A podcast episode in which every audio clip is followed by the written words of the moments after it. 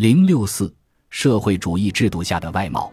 以上所说指出了社会主义社会在制定它的商业政策时必须遵循的原则。只要他希望纯粹以经济上的考虑来指导自己的行动，他就必须让经济力量不受限制地发挥作用，以取得在完全自由贸易的条件下所能取得的成果。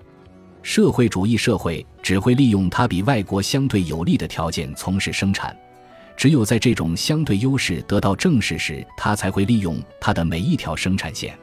他会通过交换从国外获得所有其他商品。这条基本原则是十分正确的。无论对外贸易是否借助于普遍的交换媒介及货币，对外贸易和国内贸易一样，没有货币核算和生产资料价格的形成，就不可能从事理性的生产。在这一点上，我们对已经说过的话没有进一步的补充。但是这里我打算讨论一个在非社会主义世界中生存的社会主义社会。这个社会可以采用与生产资料私有制基础上的社会的国有铁路或城市供水系统完全一样的方式，利用货币进行价值评估和计算。